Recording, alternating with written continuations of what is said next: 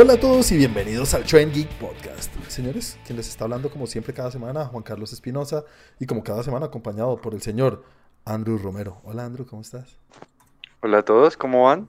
Muy bien, muchas Primera gracias. vez que la titular sale mencionada de primero en este programa, cosa que me alegra un montón.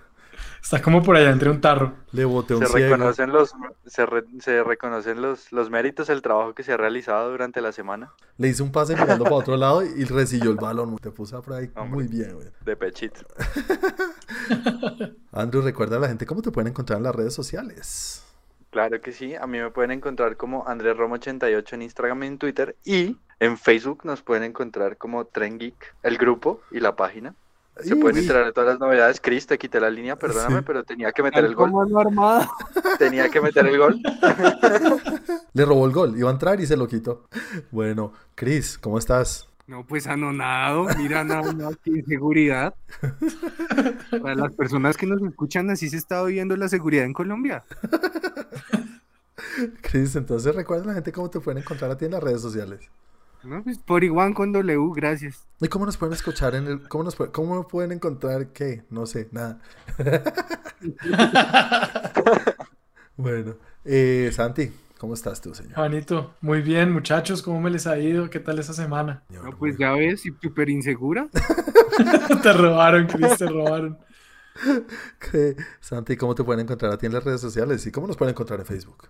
Ah, no, ya. Ay, ¿cómo nos pueden encontrar en, las, en el resto de las redes sociales que nos dejó Andrew?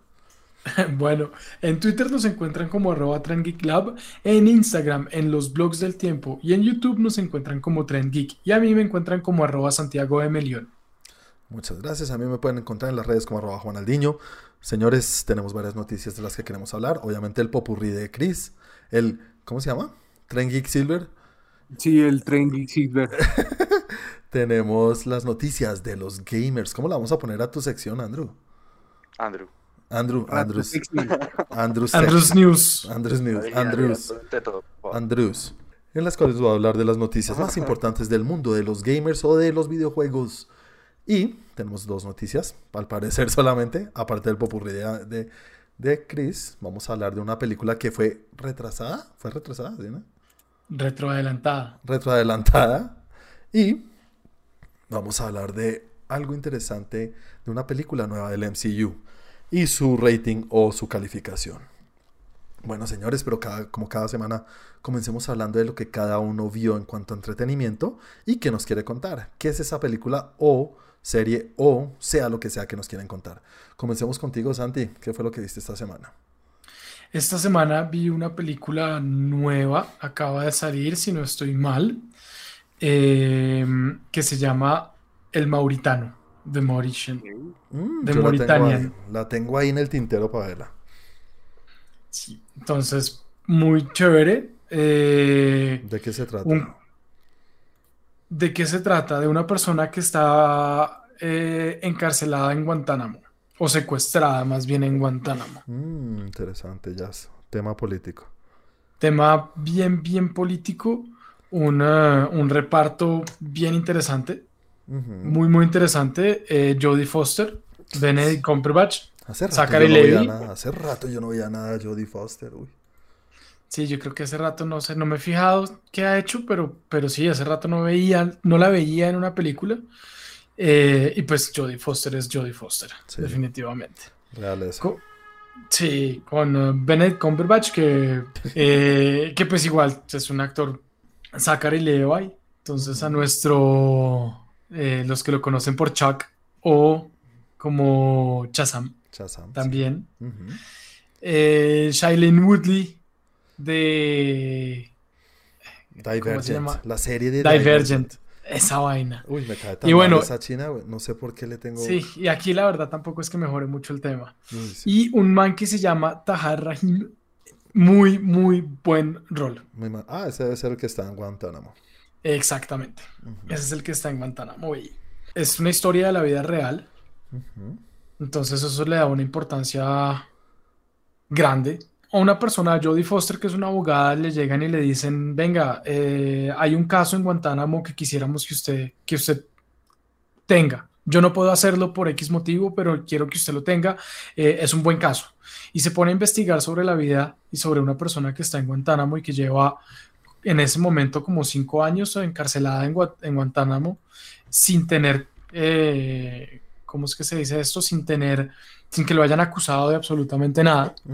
Simplemente está allá. Por sospechas. Eh, por sospechas porque ni siquiera estaba segura de que estuviera allá y de hecho ni siquiera estaban seguros de que estuviera allá. Y se mete en el caso y empieza a investigar y pues puede hablar con la persona y, toma el caso, un caso pro bono. De defensa de defensa, ella defendiéndolo. Y Benedict Cumberbatch es la contraparte, que es el que es, el, no sé cómo se dice eso, el ente acusador, es el que está representando al gobierno eh, americano para eh, acusar a esta persona. Ahí el tema es que Benedict tiene, pues él es inglés, o pues de, de, el Reino Unido, no sé exactamente de dónde. Y eh, obviamente tiene un acento bastante fuerte y acá tiene que tener un acento americano sureño que tiene sus momentos en los que uno es como, ah, no sé si te entendí, si no te entendí, y el acento no sé, no, no sé, como que no, no, no le pega tanto al acento, pero igual hace un muy buen trabajo. Es una película fuerte, pues a fuerte psicológicamente y lo que, lo que vive la persona y como la exposición en la que está uno, eh, digamos que al principio de la película va entendiendo un poco la situación, situación bastante compleja de que está ahí por suposiciones, pero no se puede ni comprobar ni eh, negar lo que, los hechos. O sea, no se sabe. Supuestamente era el reclutador más importante de, del 9-11, de lo que pasó el, el, 11 de septiembre. Al principio, sobre todo, hablemos de esto, la, la, la, abogada no tenía ni cómo comprobarlo, o sea, ni cómo, cómo negarlo, pero Benedict Cumberbatch tampoco tenía cómo comprobarlo. Simplemente estaba ahí encerrado, como muchas otras personas que estaban ahí. Y es todo ese proceso en el cual lo van acompañando, sabiendo, investigando qué, está, qué fue lo que pasó, qué es verdad, qué no es verdad, eh, dónde estaba, por qué estaba, qué hizo, cómo, no, cómo lo hizo, varias reuniones, la vida de él en Guantánamo y pues tiene unos momentos bastante fuertes. Muy, muy chévere, a mí me, mar me marcó positivamente siendo densa en ciertos puntos, pero realmente me parece que le abre a uno los ojos sobre Guantánamo. ¿Guantánamo ya está cerrado en este momento? Todavía no. No, sí, Guantánamo no, sí. No. ¿Ah? En la película que acabó de salir dicen, y lo que pues en un momento hablan del tema, en Guantánamo en un momento se abrió en el gobierno de Bush, de George W. Bush, para poner, para meter presos terroristas de guerra de guerra está, está fuera de toda la legislación o estaba fuera de toda legislación, o sea, no tenía, era como un ente independiente allá. Obama, una de las cosas que dijo en su mandato es que iba a acabar con Guantánamo, logró que en la cárcel, pues en el lugar, pasaran de, no sé, 400, 500 detenidos como a 40, cambió el gobierno, Trump dijo que no y simplemente lo dejó ahí. Claro y ahora Biden está, está queriendo retomar para poderla cerrar. Pero aparentemente lo que entendí es que el día de hoy todavía hay 40, 40 42, algo así, eh, personas reclutadas en Guantánamo y que una de las misiones de Biden es acabar con esa cárcel. Entonces, no, la película es supremamente interesante, muestra muchas cosas de, de, Guantánamo, de cómo es la vida allá y de la situación como una persona puede durar tanto tiempo. No, no voy a entrar en en, detalles de la película, más detalles de ahí, pero cómo puede durar tanto tiempo sin ser acusado por algún delito y seguir estar estando encerrado. Qué tristeza. Fuerte, fuerte. Ahora no sé si verla. Esas son películas con dice quiero verla porque me parece muy interesante, pero lo que tú dices es densa y qué pereza. A veces uno no está para ¿Sabes? El, para chévere que todo el mundo la viera, tiene 20 minutos que son, son los que realmente uno dice como, wow Uf, acá se fue todo y ya de ahí en adelante, pues antes y de ahí en adelante, digamos que es, es, es, es, más digerible, mucho más digerible. Bueno, bueno, Santi, ponle una nota antes de continuar. Yo le pongo, como cuentan la historia, la, la, sí, la historia como tal, le pongo un 9.5. La película sí tiene cositas que de pronto le bajan un poquito la nota como tal a, una, a un 8.5. Pero muy buena, te gustó. Pero a mí me gustó mucho, sobre todo porque lo que les digo, es un tema que abre los ojos, no me lo esperaba y abre los ojos y lo deja uno pensando en dónde vivimos. Yo no vivo por allá.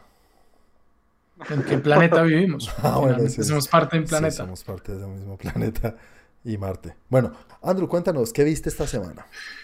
Bueno, esta semana vi una serie y una película. De la película realmente no quiero hablar. Se me hizo bastante mala, no les voy a hacer perder el tiempo. Ujú. Pero me vi el documental de Pero tienes que decirnos qué viste. ¿Qué viste y no? la No, me vi el documental de la gloria y leyenda y mayor jugador de la historia del fútbol, Pelé. Mm, yo también me lo vi. Pero ¿qué fue lo que no te no gustó? hay- Que no, no, no puedo.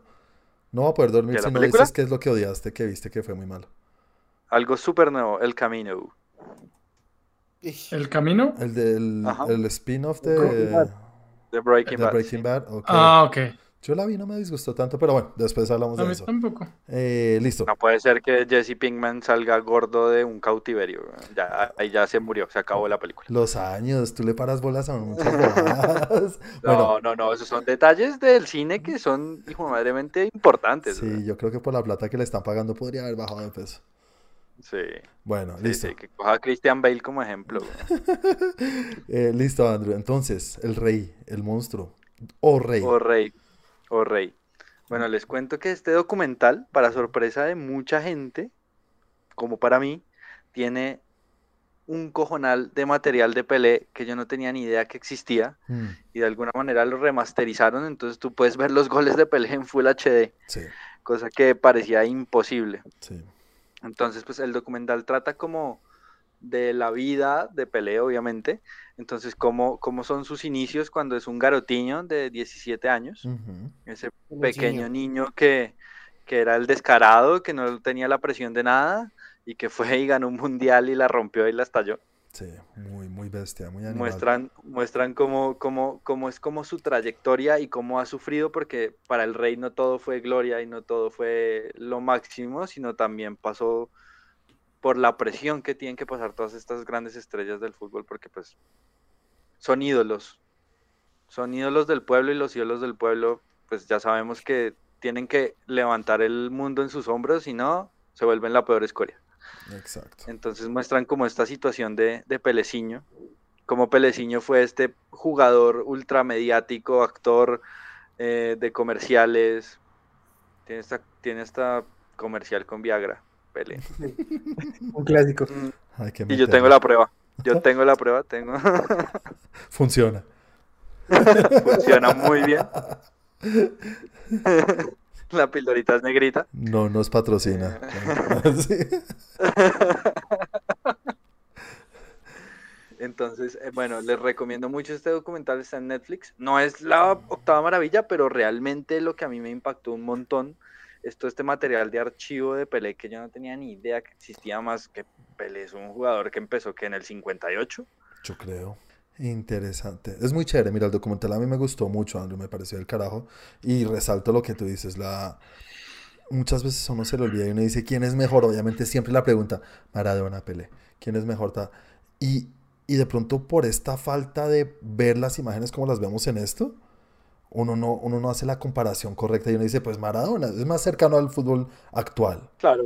En el documental muestran mucho la parte como social de, del impacto que fue el fenómeno Pelé. A Brasil no lo conocía ni Dios. O sea. Brasil era un país, un país. Como que no si era la ciudad de Dios. era, era un paisito ahí de nada, weón, de tres cajitas y cinco gallinas, weón. Sí, y Pelé fue lo el que puso a Brasil en el mapa Claro. con el fútbol. Y es que viendo este documental que también vi, yo creo que hasta yo pude haber sido portero de una selección en esa época. Es que eso es una cosa que, es una cosa que uno quiere, uno, uno, tiene que estar de acuerdo, no, uno tiene que estar y saber un poquito del tema y es que el fútbol evoluciona, ¿no? No es Claro. el mismo. Sí, Pero total. entonces es el que es la diferencia en ese momento. Entonces, para ser un Hay que ponerle monstruo, contexto. sí, en contexto, porque hoy Pele sería, en serio, podría jugar con nosotros. Pero en ese momento el resto del mundo eran conos para él, en serio, literal. Se los bailaba como si fueran nada. Y eso es una cosa que hay que resaltar. Me gustó cómo... Y, y lo que yo no, no sabía del todo era como esta lucha que tuvo él en la parte política de Brasil y cómo lo querían meter y todos los problemas que habían en Brasil. cuando eh, tuvieron la época de dictadura y esto, era muy fuerte. Y yo he de admitir que cuando vi esa parte del documental, Pelé se me hizo un careverga. Sí, el no tomar Un una posición. careverga, weón. Yo no sé, eso es una cosa de... Hay una parte que le preguntan al tipo, cuando pasó la dictadura, ¿usted qué, cómo, lo, cómo le afectó su vida? No, para nada, mi vida siguió normal. Es Yo seguía jugando fútbol Sí. y muestran en paralelo las imágenes de todos estos muertos de Es la duro. dictadura y él como tan fresco diciendo como, pues yo estaba en mi casa tomándome mi agüita, relajado. Sí, Cara dura. yo no, no, es que Pues es sí, que era, es que era, es que era la figura más importante en todos los aspectos en Brasil. es que es Todo el mundo cosa. quería estar con Pelé. Él tenía que tomar un partido, de pronto sí, pero no es su lugar. Solamente por ser una estrella, ¿en serio tiene que tomar una posición? Es verdad, es verdad. O sea, es Obviamente es sí, muy porque, porque pero de, es- pero de es muy dónde vienes, pero es que él viene de la parte que debería irse por ese lado, obviamente. Si él fuera alguien que viene de una familia de dinero o algo así, digamos que son los que usualmente siguen estas dictaduras. Sí, pero él viene de, de barrio pobre, del pueblo. Es, eh, es como por sentido común que debería tomar partido de ese lado. Es lo que esperaría uno, ¿no? Entonces es, es jodido. está. Sí, es jodido, es jodido, yo no sé. Pero, pero me encantó, muy buen documental, a mí me pareció del carajo. Ponle una nota, a Andrew, antes de continuar. Bueno, a mí el documental de Pelé yo le pondría un 8. Ujú. Ahí está, ahí lo tienen en Netflix para que lo vean si lo quieren ver. Recomendado, pues pues, un buen rato, se, se aprende un montón de Sí. muchas cosas que realmente uno no tiene ni idea. Sí, no, yo me acordaba de Shusha ya. Bueno, entonces, señores, eh, el señor Chris, cuéntanos qué viste esta semana, Chris. Esta semana, yo, yo no, bueno, eso les contaré en mi sección de noticias, pero pues me he vuelto muy fan de este canal Paramount Pictures. Ah, yo pensé que de este canal, Tren Geek, pero bueno. Este es un Gracias, Chris, podcast, gracias. pero gracias, Juanito. Ok. ¿Paramount qué? Paramount Pictures. Oh, ok. el canal.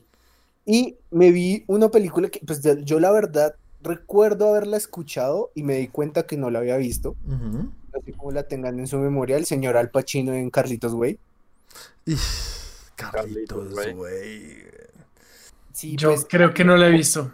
O creo que sí la vi, estaba muy pequeño y no me acuerdo. Sí, es que yo creo, y viendo la película me di cuenta que es una película que es muy recordada por el nombre y la temática, porque pues Al Pacino es un monstruo y estaba en su mejor momento, Ujú. Pero mucha gente la asocia como, ah, no, sí sé cuál es, y mucha gente no la ha visto, que fue lo que me pasó a mí. Yo decía, ah, no, sí sé cuál es, y me puse a ver la película, y yo dije, un momento, yo nunca he visto esta película. Sí, puede Sí, pasar. yo creo que eso me pasa a mí. Entonces, sí, me puse a verla, es cine mafioso gringo en todo su esplendor. ¿Te gustó? Es, es la forma en que la mentalidad de Al Pacino está queriendo de salir de no, yo soy mafioso, pero ya no quiero, no quiero estar en eso. Y como todo el mundo que creó lo obliga a volver a meterse a ese mundo. Esa película, a mí me pasa lo que tú dices. eh, No, no lo que tú dices, pero no la recuerdo, ni con gusto. Creo que la vi en algún momento y listo, cumplí, check, pasa. No voy a decir que es mala, pero no tengo recuerdo bueno de la película. Igual que Scarface me pasó igual. Es, es más, Scarface me pareció mala. No me gusta, para nada. ¿Te gusta Scarface? No, jodas. Pero para nada, no, ni siquiera no me gusta, me parece mala. ¿Pero por qué? ¿Por la película o por el acento cubano de Al Pacino? No, que eso es lo de menos, no, no, la verdad, no. En Hello to My Little Friend. Tu ma- No, es que es eso, la gente recuerda es más esas cosas, pero la película no es, bueno, para mí no es buena, a mí no, me pareció mala, mala, mala. Bueno, bueno, Chris, ponle una nota antes de continuar. Pues no, a mí sí me gustó bastante. Pues la verdad es que fue como más como esa sorpresa de ese efecto que les digo de, uy, esta película no la visto. Yo le pongo su 7.5. 7-5. Ah, bueno, chévere, chévere. Listo, señores, yo les voy a hablar de una película que está estrenada y que es un- una secuela, creo que un poco después de la original. Y estoy hablando de Un Príncipe en Nueva York, parte 2. Oh, Coming to America. Coming 2. 33 Ajá. años después. 36 años. Bueno, pasaron varias cosas en los 36 años, incluso una, un retiro del cine directo del señor Eddie Murphy, que no hizo nada por muchos años y estaba medio volviendo. ¿Y de qué manera? Creo que lo está haciendo de una muy buena manera. La película anterior que hizo esta fue la de My Name is Dolomite, creo que se llama. Gran película, a mí me encantó esa el año película. pasado, una sorpresa muy grande para muchos. Y aquí tenemos al mismo director otra vez reuniéndose con el señor Eddie Murphy, incluso con el señor eh, Wesley Snipes, quien también salió en My Name is Dolomite. Esta película A ver, ¿cómo describirla? Es, es una secuela que cumple con lo que uno espera de una secuela típica, ¿vale? Que es una cosa que reencaucha muchos chistes, muchísimos chistes, que tiene casi a todo el mismo cast de la original, no sé cómo hicieron, incluso el, el monstruo capo, Darth Vader, eh, Mufasa, eh, James Earl Jones, ya poco mayorcito, pero igual, re- realeza real de, de Hollywood. Y... Realeza real. Sí, realeza real de Hollywood. Y, eh, y nada, Eddie Murphy es como si nunca hubiera dejado de hacer este papel. Por más que esté muy cambiado, como lo dije ahorita, es, sigue siendo él. Entonces tiene ese carisma, tiene esa cosa. Y algo que, que yo sí noté directamente es que la película no debería llamarse Un príncipe en Nueva York. Porque la película, si dura en Nueva York 15 minutos, es mucho. Le dieron este, este giro de, eh, vamos a ver más que todo cómo es la vida de esta cultura africana o estos reyes o esta realeza africana. Y nos traemos es a unos americanos a, a vivir esto. Entonces es esa historia del pez fuera de agua, que en la primera funcionaba creo que mucho mejor, porque es el, el africano, el de la tribu, el que no conoce la cultura occidental y cómo reacciona a todo lo que pasa. Y aquí pues los americanos en África, eh, no sé, no, no me pareció que pegara de la misma manera. Tiene sus chistes buenos, a mí me hizo reír en varias ocasiones, pero no me gustó tanto como esperaba. Por más que tenga todo lo que acabo de decir que son cosas buenas, pero le faltó. Y no sé si el rating haya afectado mucho. La original es un rating para mayores de edad, es R. Incluso las cosas que uno recuerda es diciéndole fuck you New York de entrada apenas llega. Eh, fuck you Queens o fuck you New York, no me acuerdo cuál es. Pero son cosas que ya, creo que una película ya tiene un... Sí, no nos importa y somos groseros y tenemos esto. Entonces cuando le bajan a esas cosas, me parece que se nota y se siente. Y más que todo en las comedias. Las comedias cuando son raunchy, cuando son groseras, a mí me parece que funcionan mejor. Es como poner a Deadpool para 13 años. No sé si lo que más me gusta a mí de Deadpool son los chistes groseros o la sangre o la violencia. En cambio aquí solamente son los chistes y las groserías. Entonces los chistes sí bajados de tono sí se siente un poco más, creo. Sí le quisieron bajar, la quisieron limpiar un poco y, y se nota. Entonces no digo Y que le se- limpiaron los chistes. Sí, le limpiaron. Y se nota esa limpieza de chistes, en serio. Tal cual es eso, Santi, se nota. Entonces, como que es muy obvio cuando pasan las cosas que incluso Eddie Murphy en algún momento dice, You mother effers. Es como, tú no eres el que dice eso. A ti te vale huevo decir motherfuckers. Entonces, eso resalta y uno dice, ah, lo saca uno de la película. Pero, igual, lo que le digo, chistes buenos, chistes que, que gustan y los reencauches están bien hechos, por más que sean reencauches. Eh, yo le pongo una nota de. Es un 6, 5, ¿vale? Ponle, ponle nota a la 1. A la 1, para mí la 1 es una de las comedias que me he visto más de mil veces. Uy, no, esa yo la amo, es un 9, para mí la original es un 9, me encanta. Y no sé, yo sé que no es la mejor película del mundo, pero es de esa nostalgia y gusto de la vida. Es pura nostalgia. Sí, pura nostalgia, total, total, total. Entonces sí es un rating muy personal. Ah, no, No. vamos a hablar de la película que les recomendé, o en este caso no era una película, sino una serie de YouTube, una serie web, preparándonos para la nueva película que se va a estrenar. Y se llama Mortal Kombat. Mortal Kombat Legacy, una serie de, son nueve capítulos, la primera temporada y la segunda temporada. No sé si alguien vio más allá de la primera temporada.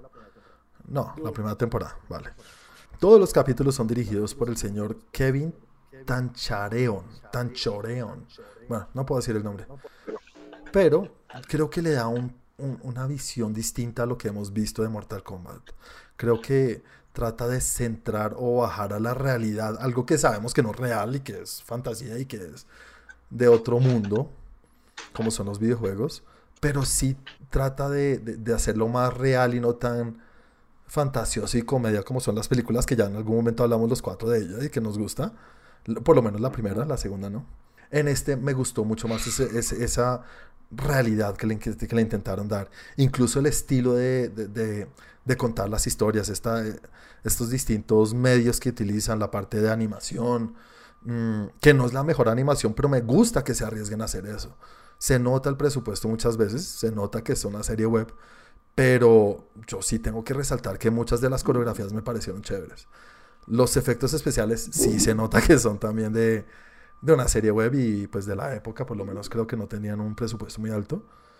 Pero, pero en muchos sentidos cumple con algo que a mí me emociona para saber qué se podría llegar a hacer. Y espero que se... No, no espero que la película que sale ahorita sea así, pero me emociona que pueden llegar a hacer esto y con un presupuesto más alto y con mejores... Todo, con mejor guion, con mejor desarrollo y con tiempo pueden hacer algo mucho mejor. Entonces, Andrew, ¿a ti cómo te fue con esto? ¿A ti qué te gusta tanto Bueno, Mortal Kombat? Yo alcancé a ver hasta, bueno, un paréntesis, tiene como diferentes estilos, entonces alcancé a ver hasta la parte animada, la de Kitana. creo Kitana, que era sí. Kitana, sí. Pues no sé, yo no veo tan grave el tema de los efectos. A mí, a mí la verdad me pareció súper producida para hacer una serie web. Total, total, total. Ah, Yo creo que hay que saberlo y hay que tenerlo en cuenta. Me gusta mucho cómo manejan la luz. Hay, hay, hay actorcitos ahí conocidos. Mm. Sí. La verdad, a mí, a mí me gustó mucho, pues en medio de, de- de todo y de su exageración, obvio, porque es Mortal Kombat. pues, Sí. es que pues, eso hay que entenderlo antes de ver la serie. Pero a mí la verdad me pareció que está muy bien producida. Y más pa- para la edad que tiene y para hacer una serie web. Pues hombre, hasta donde iba, me encantó. Sí, ya tiene 10 años y está muy bien hecho. Cada capítulo tiene su, su temática y bien desarrollado. Y hasta una historia muy Sí. buena contada detrás de cada personaje. Van presentando los personajes por los capítulos. Eso, cada, cada cada capítulo. capítulo trata, trata como de un encuentro entre dos, entre dos oponentes de Mortal Kombat, por decirlo así. Sí, sí, sí, correcto. Eh, Chris, ¿a ti cómo te fue con esto?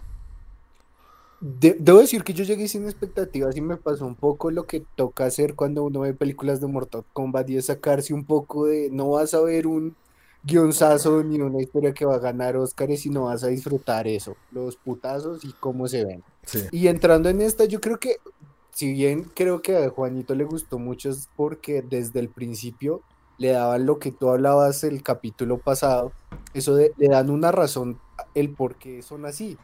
Entonces hablaba, no, es que este tipo es así porque nació con una enfermedad y la mayoría de gente, no sé, se muere rápido, pero este sí vivió 30 años. Ujú.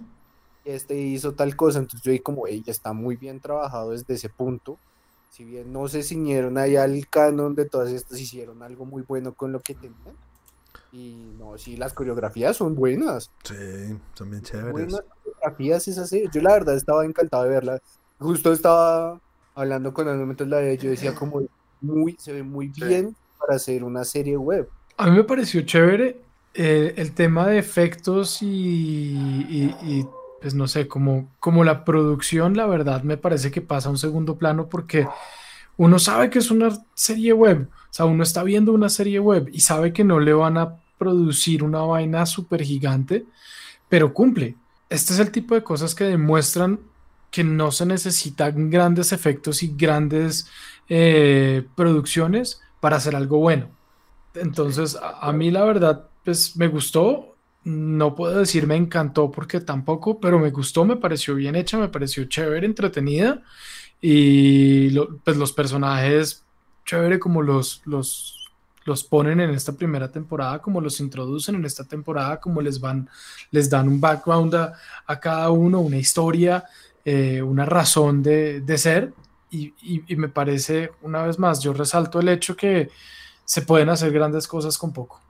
Sí, eso es algo que yo también que me gustaría resaltar, es eso, es como lo hemos dicho varias veces y creo que se siente la, el, el empuje que le da a los creadores de, listo, si no tienes para hacer estos super efectos, dedícate a la historia. La, eh, la historia es lo principal y lo que va a enamorar al público y creo que es lo que los tres o los cuatro resaltamos. Es la historia y el desarrollo de los personajes es lo que más gusta de esto. Lo otro, por más que sepamos, cumple, pero pasa a un segundo plano y si cumple y la historia está bien, pues todos encantados. Ah, bueno, pongámosle una nota rápida a esto. Primera temporada, yo le pongo un, un 8-5. Chris, Sí, su 8. Andrew ¿Ocho? y Santi. 7-5. Señores, para la próxima semana es el turno del señor Andrew, por eso está de titular hoy, de capitán. señor Andrew. Uy, Voy capitán, no jodas. No los voy a decepcionar, muchachos. Andrew, ¿qué nos vas a recomendar que veamos para la próxima Bueno. semana? Ex-Drummer 2. No. New Les voy a Drummer. recomendar el cien pies humano, no mentiras. Mm, Les mm. voy a recomendar No está la- así. una película del 2002 Ujú. que se llama Igby Goes Down. Uh, algo ya habías hablado de esto, ¿no? Sí, sí, sí, va con un super reparto, les adelanto. Ujú. Kieran Colkin, a mí me parece un actorazo. Sí. Mejor que el hermano, no sé, pero bueno. Jeff Goldblum, Uy, sí, capo, ídolo. Sí. Susan Sarandon. Increíble, a sus 80 años sigue siendo increíble. Entonces ahí les dejo para que la vean. A mí me gustó mucho esa película, muchísimo. Ah, la vi creo que en Paramount Channel alguna vez, ya que está diciendo Cristian Estas cosas. Yo creo que alguna vez la vi fue ahí. Entonces, pues nada, ahí les dejo. Es una muy buena película, la verdad es muy, muy, muy buena. Igby Goes Down no está en ninguna plataforma, toca adquirirla a través de Google Video, señores. Bueno, señores, ahora sí llegamos al final de esta primera sección. Metámonos en la segunda sección en la cual hablamos cada uno de una noticia o de sus secciones. Comencemos contigo, Santi. ¿Qué noticia nos tienes esta semana? Esta semana les voy a hablar de una película que fue, o bueno, la secuela de una película que fue una gran sorpresa, realmente no me acuerdo, hace un par de años, Ujú. y eh, de la segunda parte que estaba prevista para hace un año, casi que en esta misma época, hace un año. Ujú. Les voy a hablar de A Quiet Place 2 o Ujú. 2. Era una película que estaba prevista para salir el año pasado a principios de año y pues por todo el tema de pandemia en esta misma época hace un año, pues no pasó. Yo juraba que había salido esa película. No salió. Alcanzaron a hacer como rueda de prensa, como a mostrarla a los a la prensa eh, ¿Los de en, est- medio? en a medios en Estados Unidos. Obviamente a nosotros pues no nos alcanzó a llegar eso. Ujú. no nos llegó el, eh, el screener. Eh, tuvo muy buenas críticas en su momento, así no pudieran hablar porque creo que tenía todavía embargo y tiene embargo todavía. No pueden Todavía. decir, no pueden decir mucho, pero lo que, lo que he escuchado es que les, les gustó, que les gustó muchísimo. Y resulta que la película la habían pasado con todo el tema de pandemia y con todo el COVID, la habían pasado para septiembre del 2021. Pero esta semana salió John Krasinski y dijo que Jim. Jim, del que los conocen por ese lado, yo no lo conozco por ese lado, y dijo que iba a salir el 28 de mayo del 2021. 28 de mayo. ¿La adelantaron unos, qué, cuatro meses? La adelantaron como cuatro meses, entonces es- pasó todo lo contrario que pasa. De hecho, la primera estaba para el 20 de marzo del 2020. O sea, subió y volvió a bajar. Vea, pues. O sea, subió hasta el 2021, hasta septiembre 17 del 2021, y ahora volvió y bajó hasta mayo del 2021. ¿Por qué pasa esto, Santi? Es como el Porque la película ya está terminada y debieron haber encontrado el hueco para poderla mostrar. Que con todos los avances que se han hecho, con todo lo que ha pasado, muchas películas se retrasaron, como todo, todo el calendario de películas ha cambiado tanto, de pronto parece que encontraron un momento en decir, podemos adelantarla y la película ya está hecha, ya está terminada y no tienen, o sea, no es que, no es como muchas que estaban en producción y bueno, aprovechan el tiempo para ponerle más efectos, para hacerle cambios, para hacer algunas cosas. No, esta ya estaba terminada, el producto final ya estaba. Entonces es posible que hayan encontrado una fecha para, para septiembre y que a raíz de todos los cambios que han venido pasando, pues se van liberando fechas y que encontraron una nueva fecha para Memorial Day, se llama en Estados Unidos, el 28 de mayo. Vea, pues, yo también creo que tiene que ver mucho con la disminución de casos que hay en Estados Unidos, ¿no? Están por lo menos no subiendo Con las venían. El tema de las vacunas, las salas de cine que están reabriendo ya en Nueva York, en California, todavía no, pero se habla muy fuerte de que ya pronto van a volver a abrir, entonces creo que sí. eso también tuvo que haber pesado bastante. Claro, claro, eso también, ¿sabes? también tiene en cuenta todo. Porque sí, ya se está reabriendo la economía, ya por ejemplo, en Colombia también ya tenemos salas abiertas. Sí. Eh, Andrew, Chris, ¿ustedes qué? ¿Cómo les va con esto? ¿Qué tal les pareció la primera y qué esperan de esta? Yo nunca terminé de ver la primera. No jodas, Andrew. ¿Por qué? No le gustó, no le gustó, él es así, él abandona a la mitad del barco. No, no, no es cierto. Creo que la empecé, la- cuando la empecé a ver es- era muy tarde y me quedé dormido. O sea, no es porque no me haya gustado ni nada, sino porque estaba muy cansado. Y jamás la, la- la empecé a ver de nuevo. Eso pasa a veces, ¿sabes? Sí. Entonces la Ah, estaban pasando. Sí. A mí me pasa a veces y raro, esa es una peli, es, creo que es mi número uno de ese año. O está Creo que sí, cerca. No, y- creo que y- fue el- y- algo así. Me está gustando un montón, o sea, porque realmente el principio, la parte como cuando matan al niño, Uy, o spoiler. sea, fue como, "Uy, esto está, esto está bueno, esto está bueno. pues, No, además que yo sí creo que, o sea, Sí, yo sí, creo sí. que ver esa película cansado, sobre todo por el sonido, Sí, que Es no muy hay. difícil. Que no hay, pues sí, sí hace que uno se, se, se duerma Sí. un poco si está cansado. Nunca, y nunca, nunca la, la, la retomé. Voy a hacerlo, voy a hacerlo porque la verdad sí me estaba llamando mucho la atención. Sí, prepárate Pues para la la- segunda. como, eh, Te la recomiendo. No, y como les dije la vez pasada, estas películas tipo The Road y cosas así posapocalípticas, me- a mí me gustan un montón. Chévere. Es, es, es- la primera es bien chévere. eh, yo que soy bien gallina y no me gustan las películas de miedo, es de las películas que digo, me gusta. Me Mm. parece que está muy bien hecha, Parece que está muy bien dirigida. Chris, ¿a ti qué? ¿A ti te gusta? Yo me acuerdo que tú nos has dicho Sí, que te claro. No, sí, sí, buena película. Yo sí, la verdad, la estaba esperando porque siento que quedó ahí a medias. Siento que es una continuación larga. Sí, Sí. sí, sí, sí, porque acaba en un momento que no es como un final rotundo. No, Exactamente. no me la dañaron, weón. Se mueren todos, pero sigue el bebé. Sí. No, y es increíble ver cómo el bebé aprende a matar bichos. Sí, es muy chévere. Sí, sí, sí. Es rarísimo un bebé, en serio. Bueno, bueno. Eh, nada, Andrew, cuando la veas nos cuentas qué tal te va con eso, ¿vale? Sí, sí, voy a verla. Gracias, Santi, por eso. Y les voy a hablar entonces de mi noticia antes de que Chris nos hable de su pupurrí. No sé si estas semanas se han dado cuenta, pero muchas personas andan un poco contraria- contrariadas, decepcionadas o incluso mal geniadas con el tema de que la película de Blade, que ya sabemos que viene para el MCU, ¿no? La fue confirmada por el mismo Kevin Feige en Comic Con de 2019, pues al parecer no será rated R o con una calificación para mayores de edad. Mm, ¿Qué? Sí, pues al parecer no es una cosa oficial, pero lo, lo dijo en una entrevista, les voy a hablar cómo fue que lo dijo. Lo que sucedió es que el señor Lord Feige eh, estaba siendo entrevistado y le preguntaron sobre el tema y le insinuaron como, bueno, ahora que tiene una película como Deadpool, que ya sabemos que, que, que, que, que- es para mayores de edad, pues eso abre la posibilidad de que hagan otras películas rated R para el MCU. Y él dice, pues eh, la respuesta que él dijo me pareció interesante. Dijo como, ustedes saben que Deadpool es una propiedad que ya viene, que ya existe, que ya tiene su ADN, que ya tiene su desarrollo que le dio Ryan Reynolds con su equipo y que ellos no piensan tocarlo. Lo que funciona, dejémoslo así, y gracias a todas las posibilidades que tienen hoy en día de pues sus distintas plataformas como son Hulu o la nueva que es Star, sí es Star, ¿no? Mm para distribuir estas cosas, pues se les abre la posibilidad. Igual va a ser parte del MCU, es algo que todavía no sabemos cómo lo van a hacer, pero bueno, van a tener un personaje rated R dentro del MCU, pero son estas las razones por las cuales es, le dan esta excepción. Con Blade es una historia nueva que ellos están desarrollando. Él dice, nosotros nunca nos hemos topado con una historia que nos obligue a salirnos del algo que nos ha funcionado con el PG-13, como le llaman, que son, aquí serían películas como para adolescentes, ¿no? Pues Como para 13 años. 13 años, sí, supuestamente. Entonces, mm, él dice, probablemente en el futuro nos topemos con eso, pero por ahora no hemos tenido ese problema.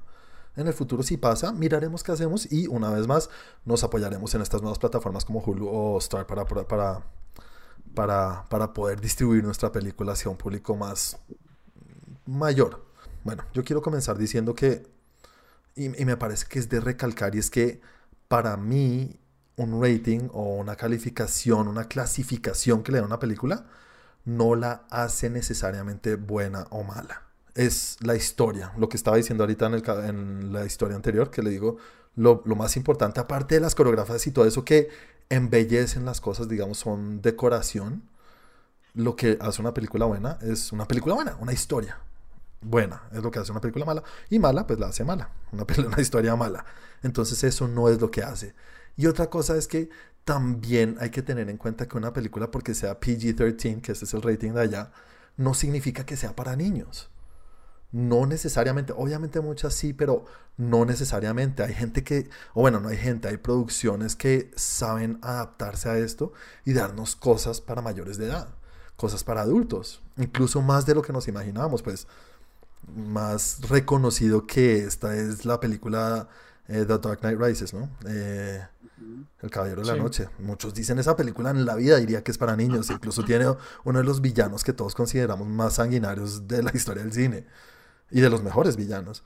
Y eso es una película PG-13. Entonces, las reglas para hacer una película PG-13 se presta mucho para hacer lo que uno le dé la gana. Pero sí hay cosas que hay que evitar. ¿Sí o no, Santi? Lo que está diciendo Juan es muy cierto. Hay, hay, hay formas de evitar las películas y se puede, un director o pues una película puede irse con, puede salírselas con la suya muy fácilmente en estos temas. ¿Cómo decirlo? Es una negociación que se hace, casi que, casi que se hace, y Tarantino lo explica en una entrevista muy, muy bien Ujú. en temas de lo que se debe mostrar. Entonces, no se puede mostrar cierta cantidad de sangre, no se puede mostrar, eh, no se pueden decir palabras o más de una o dos Fuck. eh, fuck en toda la película. Ya no podemos decir más, señores. Hasta ahí. Sí, ya. Juan lleva como tres, yo, bueno, en fin. Eh, no se puede decir eso.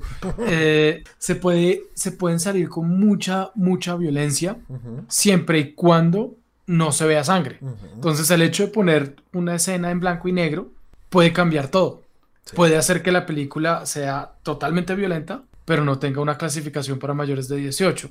Puede decir muchas groserías, mientras que no sea fuck o cunt o algunas otras. Entonces, estoy, estoy un poco de acuerdo con Juan que pues lo, pri- lo principal es la historia, lo principal es la forma como la hagan y también es cierto que Blade, el Blade pasado, el Blade de... mm, Wesley. De Wesley, el, el Blade de Wesley, pues era muy, era, era fuerte, pero estoy seguro que esa película con esas, bueno, esas tres películas con cuatro cambios habrían podido ser rated R. Pero sí son varios, o sea, no es tan fácil. Sí, creo. lastimosamente, y a mí me, a mí me gusta pues ver la sangre en estas películas y me gusta eso, o sea, me parece chévere, sobre todo cuando es una cuestión de vampiros y cuando es de decapitar vampiros y de matar vampiros. Me parece, pues no fundamental, pero sí me parece muy importante. Lo que pasa es que pueden hacer que, por ejemplo, pueden hacer que los vampiros no se estallen como en, en, en otras películas o en otras series, sino que se, se deshagan como... Como eh, Como Crepúsculo. Eduard. Como, crepúsculo. como Edward, no sé, no vi, no vi Crepúsculo, pero que, que, que- que sean como el chasquido de Thanos, que se vuelvan polvo, Mm. eh, que se, que se, que, que, que, por ejemplo no Se sangren, polvo. sino que se vuelvan, se vuelvan viejos, como lo han mostrado en otras, en otras películas o en otras series. O sea, hay muchas cosas, hay muchas formas de hacerlo en la que se pueden salir con la suya de otra manera. Pues, ¿qué te dijera yo? O sea, sí me parece que es una forma de hacerlo, pero también se me hace necesario que tienen que existir un tipo de películas así por los personajes. O sea, por más que a mí me pongan una buena historia, si yo voy a ver una película de South Park, sea lo que voy. Sí. Sí, lo que pasa es que aquí en medio de todo no están haciendo una continuación, están haciendo un reboot. Sí, es Entonces. ¿qué es, lo, qué, es lo, qué es lo que decía o lo que entiendo que dice Juan que dijo Kevin Feige?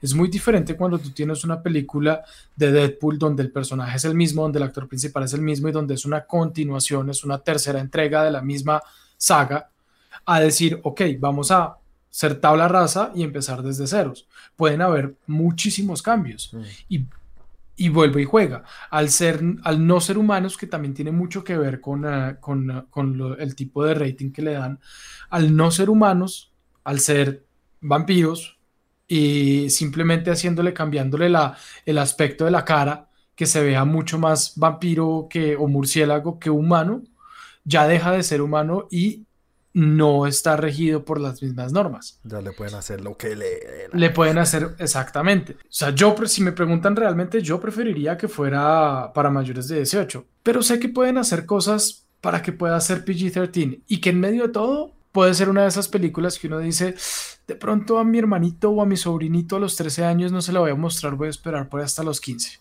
Yo creo que se pueden salir con la suya, yo creo que pueden hacer algo bueno, chévere, donde puede haber violencia, bastante violencia, teniendo una clasificación de 13 años. Pues Sí, yo lo veo un poco difícil porque yo sí iría a ver cómo tasajean vampiros. Bueno, eso es Pero con PG-13. todo, con todo y sus y sus ademanes, todo lo que eso infiere. Sí, bueno. Andrew, tú que estás ahí que te hablas y hablas del tema, cuéntanos. Pues yo creo, o sea, comparto con Santi que pues puede llegar a ser una buena película, pero eso me lleva a otro punto, o sea, yo, yo no estoy de acuerdo contigo con que, que sea, que sea PG-13 o sea PG-18, no lo hace buena o mala, sino la historia. Eso Sí. es muy subjetivo, eso es muy subjetivo, Sí, sí, sí. porque digamos, a mí me parece una, una de las películas que todo el mundo ama es esta película de Intensamente, creo que es la de Pixar, que son los muñequitos del cerebro. Sí, intensamente, Sí. sí. Yo la, yo la detesto, me parece horrible, me parece malísima. Ah, pues, Andrew, Andrew, Andrew le gusta todo lo que no le gusta al resto. sí, yo sé. Andrew es- Está, y está en contra de lo que le gusta a No, todo pero el es, mundo. es que esa es la gracia del cine. Y la verdad, Sí, sí, sí, ¿no? Está bien. Exacto, entonces- y los gustos y los colores. Mm. Eso es muy subjetivo, eso es muy subjetivo. Entonces, pues pueda que si hagan una buena película así para un niño. Mm. O para, o para un, no, es que ya ni un adolescente, porque es que yo asocio a los vampiros a la sexualidad, a la sangre, a todos estos temas tabús y prohibidos y, y pues vengo con el precedente también en mi cabeza de Blade de Wesley Snipes, que era muy así. Sí, total. Entonces, a mí, a mí literal la película, o sea, no me va a llamar la atención, la voy a ver como por cultura y por tenerla ahí y ya, pero estoy seguro que no la voy a disfrutar tanto como si fuera una clasificación para mayores de 18. ¿Tú crees? De pronto sí la puedes disfrutar. O sea, que Sí, no, la puedo disfrutar, pero no me va a encantar. O sea, para mí el, el vampiro Pues es que ahí puñetas de, de Edward no, no es Pero es que ahí estamos hablando de otra cosa, es muy diferente. O sea, podcast porque ya- va a disfrutar porque ya se volvió más 18. Fuck you, Andrew, fuck you. Pues no sé, yo, yo, yo siento que es muy, es, o sea, pues no radical, pero es muy o blanco o negro y hay, hay matices, hay grises. Y, sí, y acá obvio, pueden, acá pueden hacer, matices. acá pueden poner un gris bastante oscuro y, y hacer tener, digamos que la, la- lo, lo mejor de los dos lados. Sí, efectivamente, de pronto no se va a ver una escena, una escena carnal de sexo carnal, pues en, en, en Blade, en la nueva Blade. Pero puede que salga una teta. Pero es que la, la máxima sexualización que yo he visto en, en, en el, en el MCU, por decirlo así, es el culo de Scarlett Johansson. Y el, de- y, el, y el culo de Capitán América. El culo de América. Entonces, pues a mí eso me dice mucho que este vampiro no va a ser tan vampiro, ¿no? Yo, yo, una cosa sé. que dijiste, Andrew, que a mí me quedó sonando es cuando uno habla de vampiros, ¿qué es el sinónimo? Es sangre, ¿no? Sí. Y eso sí es un problema porque sí es una de las cosas que no se pueden mostrar mucho. Se puede mostrar, pero no mucho. Ahora, si los vampiros tienen sangre negra, pasa sin problema. Ah, sí, obvio. Pero y las obvio. víctimas El problema es el color rojo. Pero si, Claro. si, si no son tantas, Pero es que esa es la gracia de los vampiros. Los vampiros chupan un- sangre un de los humanos. Bueno. Juan tiene razón, la sangre viene de los humanos, pero no sé, pienso yo. Si el hecho de morder al humano y que salgan 3, 4, 5 gotas de sangre no es lo mismo que cuando Blade está matando a los, los vampiros. Puede pasar. Sí, obvio. No, igual la, la bestialidad eh, la pueden hacer muy fácil. Solamente un tema, un, un- un ejemplo fácil y que de pronto puede dar un poco de ilusión a la gente que nos está viendo es en Transformers. ¿Ustedes han visto Transformers lo que hace Optimus Prime? En serio, saca una espada, se la clava en la cabeza, los empala y los parte por la mitad y les arranca los brazos Y sale, y sale aceite. y sale aceitico. Eso es una bestialidad y una brutalidad, pero si uno se pone a pensar, en serio, eso es, eso es bestialidad. Pero como, Venom. son máquinas. pero como son máquinas, entonces no. Entonces sí se pueden hacer Venom. cosas. Y lo mismo pasa con Venom también. Venom le arranca cabezas a los, a los bichos. La Bueno, se come las cabezas, no muestran la sangre, pero se ve que se las se come las cabezas, pues que se come la cabeza. Se ve la brutalidad y cómo los coge contra los muros, pero no hay sangre. Pero yo sí, ahí sí estoy de ¿En acuerdo Matrix con... estás diciendo? No, en, no en, Venom. en Venom. Pero ahí sí estoy de acuerdo con Andrew. De esa escena, esa escena de Venom es chévere. Pero Pero- imagínatela con sangre. Imagínatela Claro, con sangre, que yo- claro. A mí me divierte, no sé por qué. Claro, sería, a mí me parecería Oh, no. mucho más chévere, pero se pueden salir con la suya. Yo, yo no estoy diciendo que vaya a ser mala, yo estoy diciendo que es muy probable que a mí no me vaya a gustar. La tengo que ver para poderla juzgar, pero, pero es como el precedente que yo tengo. o sea, o Sí. sea, pero yo no estoy diciendo que vaya a ser mala, para nada. O sea, a mucha gente le puede gustar. O sea, es subjetivo, Obvio. o sea, es que el cine es muy subjetivo. Todo Sí, claro, hay gente Sí, que le sí. gusta fa- Rápido y Furioso. Seguro. No, pero, pero todos tenemos nuestra opinión de... No, eh, claro. y algún día tenemos que hacer eso, en serio. Tenemos que poner ese tema de... i- Incluso creo que yo lo puse, de películas que uno no entiende porque a la gente le gusta. Sí, ya Y fue. Por más que sea subjetivo, uno sabe, uno dice, en serio, dijiste que el padrino. sí, No entiendo cómo a la gente le gusta X-Dromer. Es buena, weón. película, no, no, no. Bueno, igual, una cosa que no podemos olvidar y es, es Kevin Feige, ¿no? Es Kevin Feige y si él dice que tiene una idea de hacerlo divertido, nos ha dado, creo que más de suficiente para que le demos la oportunidad. Vamos con el señor Cristian Popurri. Entonces, una vez puesta la musiquita de Mario Bros, les cuento. Sí sabían que aparte de adelantar este, al fin puede que sí vea la luz. Hasta el momento es solo rumor. Pero puede que al fin salga la última película de la fase 2 o es la primera de la fase 3 de Marvel. ¿Cómo así? Ajá. La señorita Black Widow, al fin. Creo ah, que tiene sí. Ah. que esas son de las películas que están perdidas en el limbo de la Exactamente, se pandemia. perdieron en la pandemia. Sí. Y ahí fecha tentativa del 7 de mayo, hasta el momento es solo rumor. Rumor. 7 de mayo, eso es ya. Exactamente, pues no ya porque estamos en marzo, pero gracias por el entusiasmo. Y Por el otro lado, el que sí confirmó fue el hombre esculpido por los mismos dioses y que sacó su documental el año pasado. La roca. No, Yo no tengo ningún documental. confirmó segunda temporada de Down to Earth de Zac Efron y su documental. Ah. ¿verdad? La semana. eh, Sí, eso hablamos el año pasado, hablamos los tres. Sí. Exactamente, ya confirmó su segunda temporada y sale ahí con su amigo hippie que perdió la casa. Ah, Che- Sí, lástima, lástima, pero chévere. A mí me gustó esa serie. algún día. A ustedes no tanto. No. No, sí, a mí también. Ah, sí. A mí no. Por otro lado, y esto sí no es una mención paga en serio, y esto tampoco lo sabía, Paramount tiene su versión de Paramount Plus. Pero Paramount Plus compró una de las franquicias que, pues bueno, para mí había muerto y murió en mi corazón, y sacó una serie de la infancia de Bob Esponja. Una serie nueva de Bob Esponja. Eh, Yo, yo escuché que iban a sacar una de Patricio Estrella.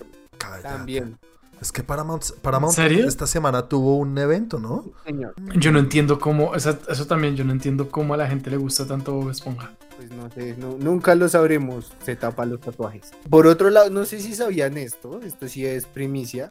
Pero existe un libro de cocina basado en una de las mejores películas que ha existido y a Juanito no, les, no sabe por qué le gusta a la gente. Hay un libro de cocina del padrino. Sí, señor. Y es solo comida italiana. todas ¿Y partes de cocinan gente? No, no sé si recuerdan, pero es bastante específico en unas partes de cómo hacer una cena para 20 hombres. Pues bueno, sacaron un libro de cocina basado en todas las recetas que se ven en el padrino. Vea, pues, sí, cómo cocinar cabezas de caballo. Obvio, es un clásico. Por otro lado, eh, ¿le suena Sofía Lillis? Sofía Lillis es la de It, la chiquilla. Ah, la, la, lo que, la pelirroja. Exactamente. ¿Y te suena Hugh Grant? Sí, señor. Eh, pues Sí, bueno, los dos fueron confirmados para salir en el cast de esta película que ha dado bastante de qué hablar de Calabozos y Dragones. Exacto, película que estás esperando con ansias, Chris, un poquito. Eh, sí, maybe. Ay, Pues bueno, como cuando lanzaron Warcraft, es como... "Meh". sé que no va a ser tan buena como quiero, pero ojalá me divierta. Exactamente. Mm, Exactamente. Y esta sí creo que es la de finalizar. Sí, es la de finalizar. Eh, adivinen dónde le hicieron una estatua a Robocop. ¿Cómo así? Una estatua Robocop. ¿esa, esa no es en Chicago? ¿La película no es en Chicago? Creo que eso es en Chicago, pero en Chicago. En Detroit. ¿En Detroit? Ah, Detroit. ¿Y en verdad le hicieron una, una estatua? En el 2011 habían sacado una campaña en internet para reunir fondos y ya es viable, ya está la estatua, ya está y falta la inauguración que la van a poner en Detroit. Oh, qué interesante. vea pues. Así es, ese fue el popurrí de noticias de esta semana. Continuemos entonces con el, la nueva sección que se llama Andrew. Andrews, ya. Ok, bueno. Pim, pim, pim, pirim, Es- pim, pirim. Uy, le robaron la canción y todo. Lo van a mandar a Guantánamo. Por terrorista. Bueno, muchachos, en esta sección vamos a hablar de temas referentes a la industria del videojuego.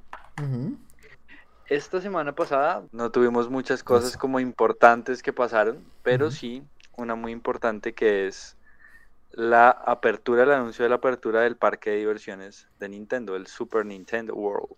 Super Nintendo World, increíble. ¿Alguno de ustedes sabía que estaban construyendo este parque? Sí, sí sabía, yo, yo sabía. Pues porque se Muy dieron bien, el día. Porque Andrew le contó Muy esta bien, mañana. Chris. Me encanta que estés informado, Chris. Yo no tenía ni idea y hasta que nos dijiste que ibas Tampoco. a hablar de eso. ¿Dónde yo es? Sí, mire, en Japón. Bueno, están haciendo dos, hay dos. Uno en Ah, Orlando y uno en Japón. Pero debido al COVID, pues retrasó todo. Ya sabemos que COVID mató a, todo, a todos los eventos, todo retrasó un montón de cosas. Claro. Entonces, pues el de Orlando va a abrir hasta 2025, presupuestado. Pero El ya, de- ya lo están el- construyendo. Sí, el de Japón, por el contrario, abre este 18 de marzo, es decir, ya. Uh, la, la. Es decir, el mismo día de Justice League. Tiene que ser. Exacto. eso Le es- va a quitar todo el rating a Justice League. Todo el mundo va a estar metido En Japón. en Super Nintendo World Japan. Bueno, ¿y qué, qué, qué hay de raro? ¿Por qué es distinto? que Bueno, este parque es un estilo Disneyland o... Universal, ¿no? O ¿No hace parte de Universal. O algo así? Sí, es, par- es parte de Universal, tiene un convenio Nintendo con Universal. Entonces es este, este tipo de parques temáticos en los que te ponen en, en el universo de Mario en esta ocasión. Mm. Está la Como isla de. Yoshi, la isla de Yoshi con restaurantes, em, están pues obviamente las tiendas, em, hay, está el castillo de Bowser, hay un montón de, de- de cosas que se ven súper interesantes en el parque, el parque se ve preciosísimo, realmente es pura magia lo que uno puede ver en las imágenes, si quieren buscar pueden encontrar ahí Super Nintendo World, se van Ah, a enamorar. Andrew, Andrew lo va a subir en nuestro grupo porque pues ya que lo dijo, ¿cómo es? F Super Nintendo World Japan, nuestro grupo en Facebook. Solamente en ponen. Tren Geek y ahí van a encontrar toda la actualidad, todas las noticias y las fotos que yo voy a subir Ahí del Super Nintendo World Japan. Muchas gracias. Muchas gracias, Chris. Bueno, Ese pase estuvo una pregunta. sólido. Una pregunta. Eh, ¿qué, qué- es, solamente Mario o qué más hay que uno pueda reconocer de Nintendo? Es que no sé si estoy bloqueado Donkey en este Kong. momento. Donkey Kong puede ser. Eh, en este momento solamente está construido una parte que es referente a Mario. Se dice que en un futuro va a haber como alusión a Donkey Kong, al mundo de The Legend of Zelda. Ah, Zelda también, sí. Oh. y, y más y más como personajes icónicos ahí, franquicias de eh, Nintendo Ey, qué nota, qué chévere. Bueno, en Orlando nos Entonces, queda ¿para más cerca. para que armemos parchecito y nos vamos un fin de semana a Japón nos pegamos una vueltica ahí por Super Nintendo World Me ya parece. saben Bueno, muchas gracias, Andrew. Buena noticia, interesante. Algo nuevo para nuestros, seguramente, si buscan algo de geek, querrán oír acerca de videojuegos. Gracias, Andrew. Listo, señores. Entonces ya, con estas últimas noticias, llegamos al final del capítulo de hoy. Muchísimas gracias a los que nos están escuchando. Recuerden, comenten, denos sus opiniones si nos están escuchando en iTunes o en, ¿cómo se llama ahorita? Apple Podcast. Apple Podcast. En Apple Podcast, denos un review, denos un like, denos cinco estrellitas. Todo eso siempre nos sirve para que podamos, para que crezca esta comunidad que tanto nos encanta de geeks. Pero nada, señores, antes de irnos, Santi, recuerda a la gente cómo te pueden encontrar en las redes sociales y cómo nos pueden encontrar como Tren Geek en las redes sociales. Claro que sí, Juan. A mí me encuentran como arroba Santiago de Melión. A Tren Geek lo encuentran en Twitter como arroba Tren Geek Lab, en Instagram, en los blogs del tiempo y en YouTube como Tren Geek. Muchas gracias, Santi. Y el señor Cristian, recuérdanos cómo te pueden encontrar a ti en las redes sociales y cómo nos pueden encontrar en Facebook.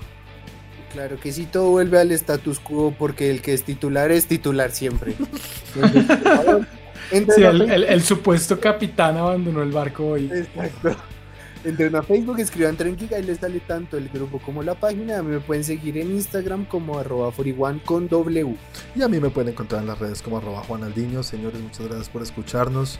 Y se me olvidado recordarles a los que han visto WandaVision, recuerden que tenemos una serie en la cual hablamos de todos los capítulos y tenemos el último capítulo en el cual hablamos de el final de la temporada. No les vamos a hablar acá de lo que nos pareció.